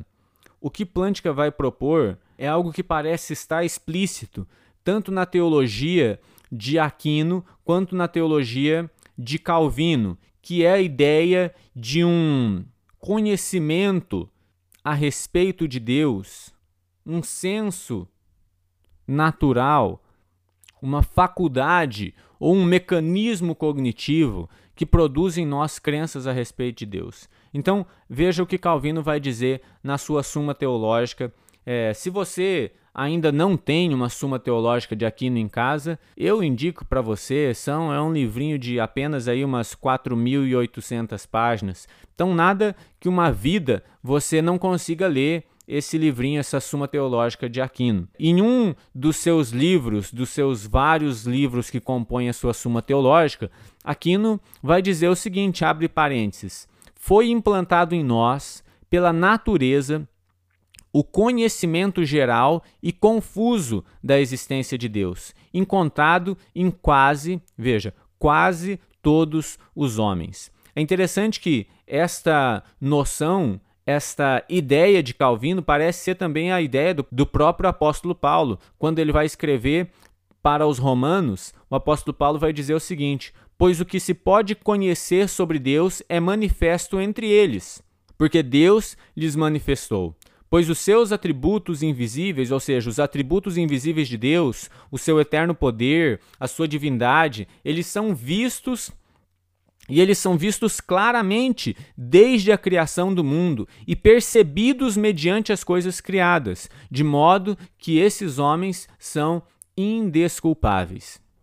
E o que Aquino vai dizer aqui, quando ele comenta esse texto do apóstolo Paulo, é que o que o apóstolo Paulo está querendo dizer aqui não é que o que foi implantado nos homens foi a capacidade de entender a teologia nacional, a teologia natural. Porque, segundo o próprio Aquino, a teologia natural é muito difícil para a maioria de nós. Então, é muito difícil para a maioria de nós olhar para a natureza e retirar da natureza alguns argumentos, algumas evidências proposicionais, para depois, então, a partir deste apanhado de evidências, decidir e se convencer de que Deus existe. Calvino também, de maneira semelhante, quando ele comenta esse texto, ele vai dizer o seguinte: Dizendo que Deus tornou manifesto, ele quer dizer que o homem foi criado para ser espectador deste mundo formado e que lhe foram dados olhos para que pudesse observar este quadro tão belo e ser conduzido ao próprio autor. Nas Institutas de Calvino, Calvino também vai dizer o seguinte: abre aspas, está fora de discussão que é inerente à mente humana, certamente por instinto natural, algum sentimento da divindade, a fim de que ninguém recorra ao pretexto da ignorância. Deus incutiu em todos uma certa compreensão de sua deidade, para que quando todos, sem exceção, entenderem que há um Deus e são a sua obra, sejam condenados por seu próprio testemunho, por não o cultuarem e não consagrarem a própria vida à vontade dele. Não obstante, nenhuma nação, afirma o gentil, é tão bárbara, nenhum povo é tão selvagem que não se convença da existência de Deus. E aqui ele cita então o famoso filósofo Cícero sobre a natureza dos deuses, né? É, e Calvino vai continuar dizendo: então, de tal perspectiva, desde o começo do mundo, nenhuma cidade, nenhuma casa existiria que pudesse carecer de religião. Nisso há uma tácita confissão. Está inscrito no coração de todos um sentimento da divindade. Então veja, o que, o que nós podemos entender e o que Plântica entende é que tanto Aquino quanto Calvino eles parecem sugerir a existência de uma faculdade, assim como a visão, assim como a audição, ou um, um mecanismo cognitivo que produz em nós crenças a respeito de Deus e elas produzem essas crenças em uma, em uma ampla variedade de circunstâncias. Calvino ele vai chamar esta faculdade de sensus divinitatis. E esse senso divinitatis é algo que faz parte da natureza humana. Ele não é algo fácil de ser esquecido, ele não é algo fácil de ser ignorado. Talvez um bom exemplo disso seja segundo o próprio Plântica, os 70 anos de esforços marxistas determinados, mas é, por fim fracassados, de erradicar o cristianismo da antiga União Soviética. E vários outros países que tentaram uma doutrinação com relação a, a, uma posição mais ateísta do mundo e também pelo que nós vemos hoje no século XXI e com relação à crescente, a crescente crença na religião e em Deus, seja ele de que tipo for, mostram que não é tão fácil assim arrancar a crença religiosa do coração do homem. E veja que este senso de divindade, esses sensos divinitatis que Calvino vai apresentar, é um senso que não necessariamente revela automaticamente a todos aqueles que nascem a existência de Deus. Ou seja, este senso ele é simplesmente uma capacidade que existe intrínseca em todos os seres humanos, mas ele precisa ser desenvolvido, ele precisa de uma certa maturidade. Uma pessoa, ela não dispõe desse senso logo ao nascer mas esse senso ele se desenvolve, assim como todas as suas outras capacidades, assim como todos os seus outros sentidos, eles são aguçados conforme esta pessoa cresce. Este senso cognitivo com relação a Deus, com relação à crença, é, ao teísmo propriamente dito, ele também é algo que vai se desenvolvendo. Então, é, é Observe a capacidade para aritmética que todos nós temos. Todos nós temos uma certa capacidade, alguns mais, outros menos, de resolver problemas matemáticos. Agora, isso não quer dizer que todas as crianças que nascem saibam é, somar, dividir, multiplicar e subtrair não é? Então, uma coisa é a capacidade intrínseca dentro de todos os homens com relação à realização de operações matemáticas, outra coisa bem diferente é esta capacidade aperfeiçoada com o tempo. Então, todos nós nascemos com uma capacidade de conhecer coisas sobre Deus, mas essa capacidade exige maturidade. Esta capacidade, este senso que nós temos, e que é natural de todos os homens, ele também é um senso que possui além de um nível de maturidade, que é um nível de maturidade que vai variar de pessoas para pessoas, ele possui também um nível de amplitude. Ainda nas suas institutas, Calvino vai dizer o seguinte: Deus não só incutiu na mente dos homens aquilo que chamamos semente da religião, mas tornou-a si de tal modo evidente no conjunto da obra do mundo, e com tal clareza se mostra cotidianamente que eles não podem abrir os olhos sem que sejam obrigados a contemplá-lo. Mas ele imprimiu em cada uma de suas obras certas marcas de sua glória. Por onde quer que lancemos os olhos, não há uma pequenina parte do mundo na qual não irrompam ao menos algumas centelhas de sua glória. As Institutas de Calvino. Charles Sanders Peirce também vai dizer o seguinte: um homem olha para a natureza, vê a sua sublimidade e beleza, e o seu espírito gradualmente eleva-se à ideia de Deus. Ele não vê a divindade e nem a natureza prova para ele a existência desse ser, mas ela excita a sua mente, a sua imaginação, até que a ideia crie raízes em seu coração. Então veja que este senso também é um senso que é ativado, que é excitado através de uma grande variedade de circunstâncias. Quando nós vemos a beleza magnífica de um céu noturno, ou quando nós vemos o sutil jogo de luzes num campo iluminado, quando nós ouvimos o estrondo de um trovão que vem é, junto com o raio, ou quando nós olhamos para um trigo dançando na brisa, a nossa própria percepção de culpa, a nossa própria percepção também do perdão, a volta ao Senhor em momentos de perigos, né? Alguns vão dizer aí que não existem ateus nas trincheiras. A arte, a música e tantas outras coisas, elas nos excitam a uma ideia de um Criador e nos levam à ideia de um Criador, de uma crença em Deus. É lógico que essa crença em Deus tem que ser amadurecida, mas é este tipo de senso que tanto Calvino quanto Aquino vão dizer que, que é um senso comum existente na maioria dos homens e plantado na maioria dos homens e plantado nos homens pelo próprio Deus. Agora perceba você que nós não chegamos ao conhecimento natural de Deus por uma inferência ou por um acúmulo de argumentos, ou seja, eu não tento olhar para a natureza e, através da natureza, colher evidências proposicionais para que depois, através dessas evidências proposicionais, eu tenha uma crença em Deus. Não, não é isso que acontece. Então, o que nós precisamos entender com relação a esse senso e com relação a esse argumento de que to todos nós temos esse senso é que esse senso ele nos leva diretamente a essa percepção.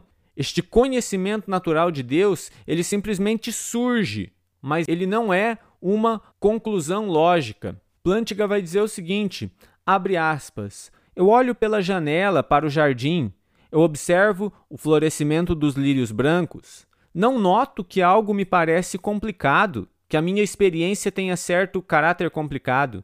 E então propõe um argumento partindo de que algo me pareça desse modo até chegar à conclusão da existência real de lírios brancos florescendo no jardim.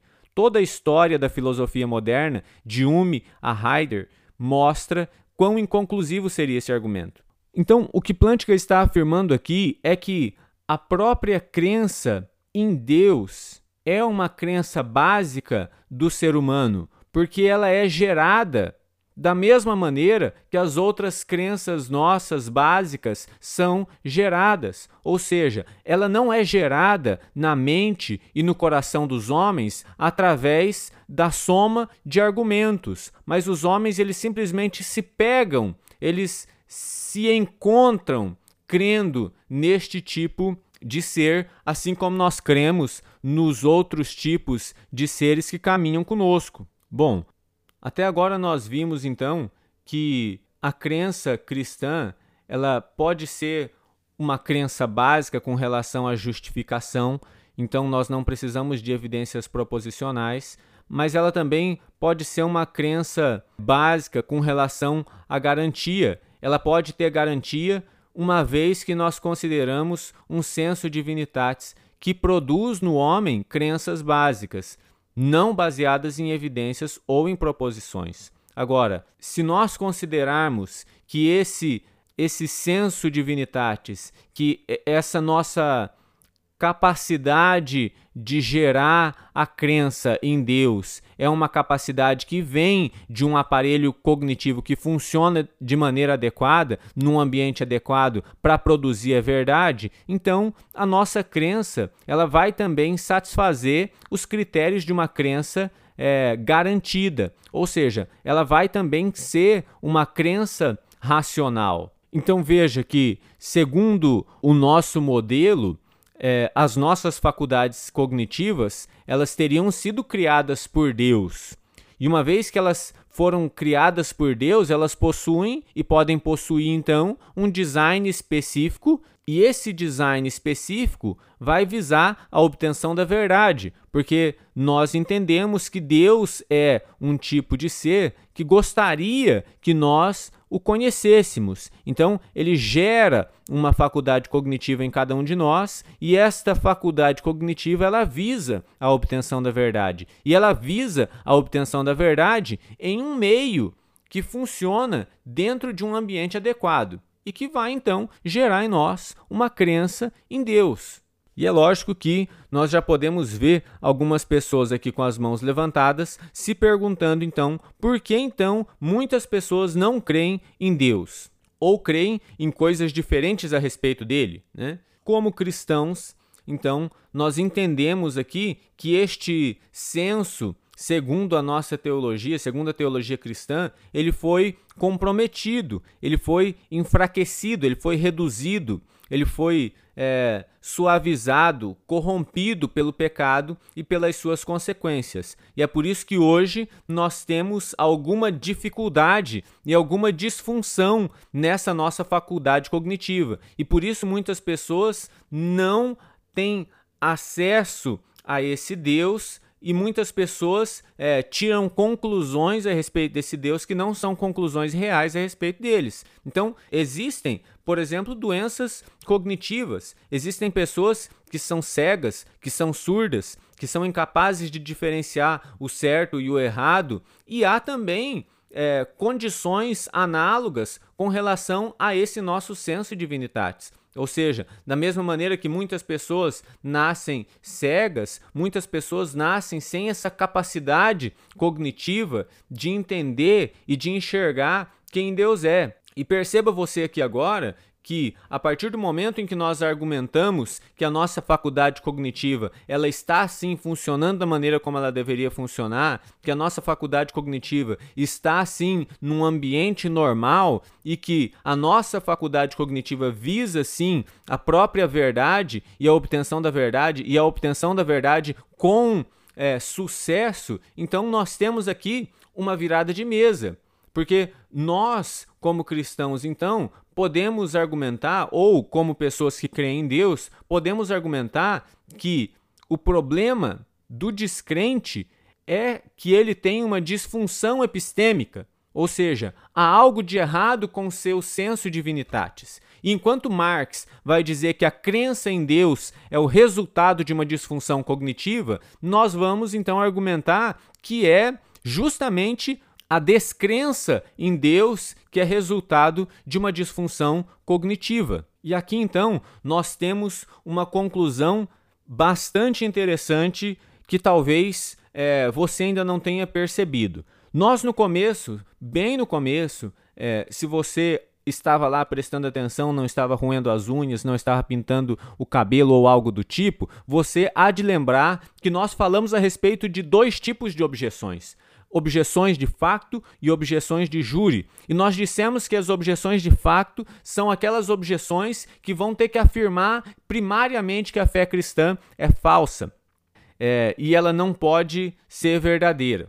Enquanto as objeções de júri vão ser objeções que vão suspender e que vão simplesmente suspeitar da veracidade da fé cristã e elas vão então tentar minar as evidências ou minar a probabilidade é, de que a crença cristã seja verdadeira. Mas perceba você aqui agora que, diante desta questão de júri que nós apresentamos, esta questão de júri que nós apresentamos não está desvinculada da objeção de facto. Porque o que nós percebemos é que essas objeções de júri que nós apresentamos com relação à irracionalidade da fé cristã, elas só podem ser afirmadas através de uma visão de mundo ateísta, que vai entender que o nosso mecanismo de produção de crenças não funciona da maneira como ele deveria funcionar quando ele gera uma crença em Deus,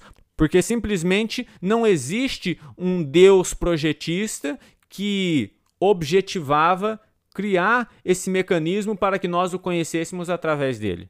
Então, as objeções de júri que nós vimos com relação à irracionalidade da fé cristã, elas só se sustentam aonde não pode haver uma faculdade no homem que permita que ele tenha conhecimento a respeito de Deus. Mas se nós partimos de um pressuposto teísta, é justamente isso que nós esperamos com relação às nossas faculdades. Logo, então, as objeções de júri com relação a irracionalidade da fé cristã, elas dependem, pelo menos nesses dois pontos, das objeções de facto. Não é possível então dizer que o cristianismo é irracional ou injustificado, ou que o cristianismo não tem garantia, ou mais propriamente dito, né, que a crença em Deus não tem garantia a menos que se assuma uma postura ateísta com relação à definição de como as nossas crenças são construídas. Se nós assumimos uma postura ateísta de como as nossas crenças são construídas, então sim, nós podemos levantar essa questão de júri, de que a fé cristã poderia ser irracional. Mas, e é aqui que nós precisamos entender, uma vez que nós somos é, teístas e cristãos, nós não necessariamente precisamos assumir uma postura, uma visão de mundo ateísta com relação à definição de como as nossas crenças são construídas. Como, como eu disse, existe ainda um, um último ponto bastante interessante com relação à argumentação e, e às objeções de Freud com relação à irracionalidade da fé cristã, que é o fato de que Freud, como nós já dissemos é, e fomos bem enfático aqui, ele vai dizer que o nosso mecanismo de produção de crenças ele não visa a verdade, mas ele visa a realização do desejo. Pois bem, nós precisamos entender aí que dentro de uma postura teísta, não necessariamente nós precisamos negar que a produção das nossas crenças, algumas vezes, visa a realização do desejo.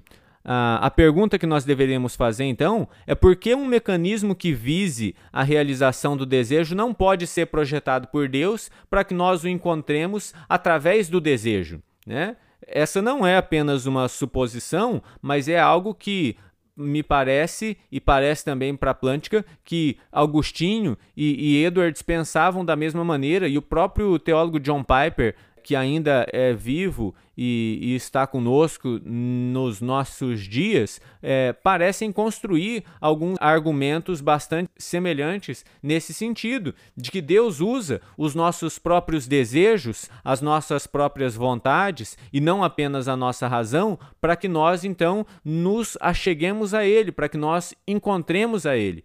E perceba você que Freud simplesmente é, vai alegar que essa crença em Deus, essa crença no cristianismo, mais propriamente dito, é uma crença falsa, e então ele encontra esse mecanismo do desejo e coloca a culpa no mecanismo nesse mecanismo é, de produção de crenças. Mas em nenhum momento Freud vai explicar por que esse mecanismo, esse nosso mecanismo da crença em Deus, ele não pode visar a verdade? Por que só esse mecanismo da crença em Deus visa o desejo e o seu mecanismo com relação às suas teses não visam o desejo? Para aqueles que são é, teístas, para aqueles que são cristãos, a disfunção está é, do lado de Freud. Né? E a sua crença pode muito bem ser o resultado do seu desejo de um mundo sem Deus, onde nós não precisamos prestar conta para ninguém.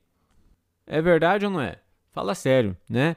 Então, olha só, estas são as duas objeções de júri que nós tentamos tratar neste enorme e complicadíssimo e super ultra mega complexo né, podcast. Eu espero que a sua cabeça não tenha virado um biscoito. Eu espero que se você chegou comigo até aqui, você consiga levantar da sua cadeira. Eu espero realmente que vocês tenham entendido pelo menos alguma coisa. É muito difícil explicar tudo isso de uma maneira que as pessoas entendam, mas a pessoa que vos fala tentou fazer o seu melhor para que vocês possam entender um pouco das objeções com relação à crença cristã. Nós falamos um pouco hoje, então, a respeito de Kant, a respeito da possibilidade da existência da nossa crença e nós tentamos trabalhar com duas objeções de júri bastante, bastante utilizadas no nosso tempo. A objeção de que a fé cristã não seria justificada porque ela não possui evidências proposicionais suficientes e a objeção de júri de que a crença cristã ela é irracional, porque de alguma maneira o nosso mecanismo de produção de crenças, ele é contaminado ou pelo meio ambiente, segundo Marx, ou ele não visa a produção da verdade, segundo o nosso querido psicólogo Sigmund Freud, né? Espero que, que vocês tenham entendido o argumento de Plântica com relação a um senso divinitatis, que é um argumento que vai remontar a Aquino, o teólogo do século XI, e a Calvino, um outro teólogo do século XVI, mostrando que para nós, como cristãos, nós podemos sim considerar que a crença em Deus faz parte de todo um mecanismo de produção de crenças que visa dentro de nós, sim, a, a, produção de crenças verdadeiras e que funciona de maneira normal. Então, a disfunção para nós está justamente naqueles que não conseguem e que são impossibilitados de produzir uma crença em Deus. São essas pessoas que têm uma disfunção epistêmica. Muito bem, meu querido garotinho, minha querida garotinha, nós estamos aqui chegando ao fim. É lógico, é lógico, é lógico que eu sei que o que nós comentamos aqui diz respeito apenas a uma objeção de júri com relação ao teísmo. Então, se você for muçulmano, se você for judeu, se você for qualquer pessoa que crê e que tem esse senso de Deus e de divindade dentro de você, você poderia usar muito bem este argumento. E nós não chegamos, obviamente, é, nos argumentos com relação à fé cristã propriamente dita. Por quê? Porque nós chegamos apenas na metade do livro. Né? Daqui para frente é que Plantinga vai estender esse seu argumento para toda a panóplia de crenças cristãs e então ele vai mostrar daqui para frente no seu livro como isso também é possível e como não apenas a crença em Deus é uma crença que pode ser considerada um conhecimento, mas também a crença no próprio cristianismo. E depois ele vai tratar, no restante do seu livro, a respeito de algumas objeções que ele considera é, objeções de facto, ou seja, o problema do mal, o problema da historicidade e alguns outros. E depois, então, esse nosso querido amigo Alvin Plantiga, ele vai tratar de algumas coisas que ele considera que podem ser anuladores da crença cristã. São alguns possíveis anuladores da crença cristã. O problema do mal, o problema da crítica bíblica histórica e o problema do pluralismo. Para ele, esses são três possíveis anuladores, mas isso já é conversa para um outro dia, se Deus quiser. Então eu agradeço você pela sua atenção até agora. Um abraço no fundo do seu coração, meu querido, minha querida. Vá descansar a sua mente, meu garotinho, minha garotinha. Pule na sua piscina, converse com o seu cachorrinho, vá tomar um sorvetinho ou qualquer outra coisa. E nós nos vemos na próxima. Um grande abraço e até mais.